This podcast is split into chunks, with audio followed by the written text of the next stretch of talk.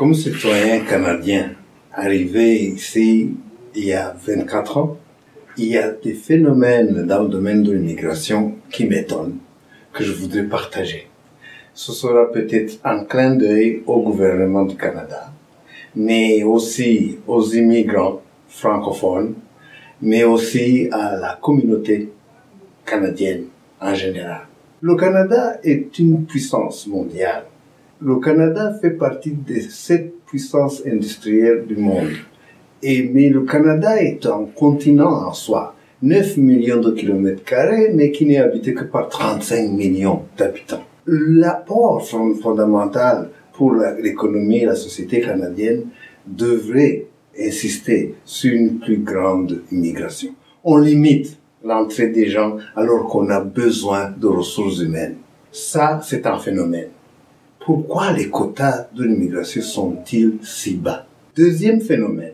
Quand il y a une immigration comme l'immigration francophone que j'observe très sérieusement, il y a des ressources, des professionnels qui sont formés à l'étranger, à grands frais, qui arrivent ici au Canada, et le Canada ne les utilise pas. Moi, j'appelle ça un gâchis des gens intelligents comme vous qui me regardez, qui, euh, je dis toujours, mettez comme nom du milieu là gâchis. Écoutez, un docteur qui était formé, j'ai des cas, j'ai fait des recherches avec euh, l'aide du, Centre francophone du Grand Toronto. On a fait une recherche dans le domaine de la santé, les professionnels du domaine de la santé formés à l'étranger et qui sont sous-utilisés.